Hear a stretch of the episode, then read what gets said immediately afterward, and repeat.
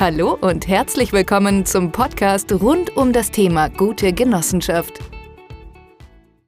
Bei einer Prüfung vom Finanzamt wollte mir das Finanzamt den Laptop geschäftlich, Smartphone, Handyvertrag mit 30 Prozent privat einbuchen. Das war bei einer GmbH.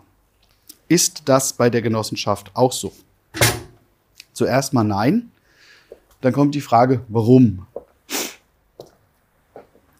Es hängt damit zusammen, ob ich Unternehmer bin.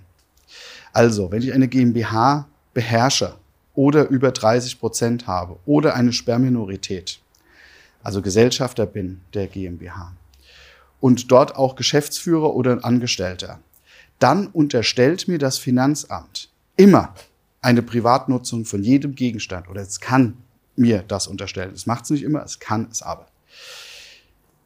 Da haben wir genauso auch das Problem mit den Fahrzeugen. Das heißt, wenn ich also Unternehmer bin, beherrschende Stellung in der GmbH, Sperrminorität oder 30 oder mehr Prozent, dann ist es so, dass, der, dass das ähm, Finanzamt immer hingeht und sagt und unterstellt, das Fahrzeug muss mit 1%-Regel gefahren werden, muss zwingend, weil es eine Privatnutzung gibt. Das kann man nicht auseinanderhalten, sagt das Finanzamt. Ähm, Deswegen macht, dies, macht das Finanzamt das bei den GmbHs. Bei der Genossenschaft haben wir meinen Lieblingssatz, ich hoffe, ich muss ihn heute nicht zu oft sagen, das Vermögen der Genossenschaft ist den Mitgliedern nicht zuzurechnen oder zuzuordnen. Das heißt, wir haben einfach die Situation, dass die Genossenschaft zwar einen Unternehmensleiter Vorstand hat, aber dieser Unternehmensleitervorstand ist ebenso Mitglied. Das heißt, die anderen sind auch alle Mitglied. Und eine Beherrschung erfolgt nicht über Geschäftsanteile, sondern über Stimmanteile.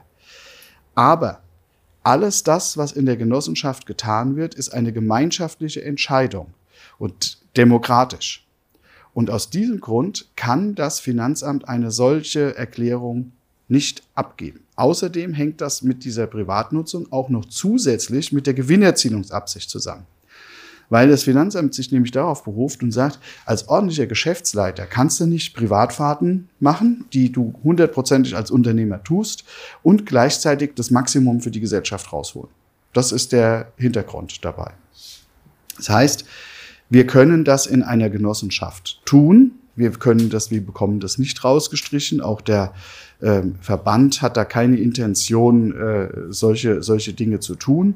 Äh, wir haben im vergangenen Jahr äh, Corona-Beschlüsse gehabt bei einigen, bestimmt bei 15 oder 20 Genossenschaften, die ähm, technisches Equipment außerhalb eines Geschäftsequipments angeschafft haben, hier im gemeinschaftlichen Einkauf von Waren und Gütern diese Deklaration, ob das jetzt hier ist oder einfacher Aufwand durch den Geschäftsbetrieb, die können wir, wir können das jederzeit umdeklarieren. Wenn wir also, wenn da jetzt also Sorge besteht, dass das doch passieren könnte, dann nimmt man es eben nicht für den Geschäftsbetrieb. Dann schreibt man sich, also man bucht es einfach in den Aufwand, man schreibt sich aber zur Vorsicht schon mal hierzu einen Beschluss. Und dann sind die Sachen wieder gemeinschaftlicher Wareneinkauf. Das heißt, wenn also irgendeiner kommt und rumjammert, was er nicht dürfte, aber wenn er es tut, muss man sich ja irgendwie wehren.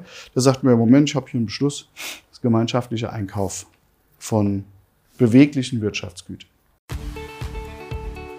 Das war's für heute. Weitere Infos finden Sie jederzeit auf www.genoheld.de. Auf Wiederhören!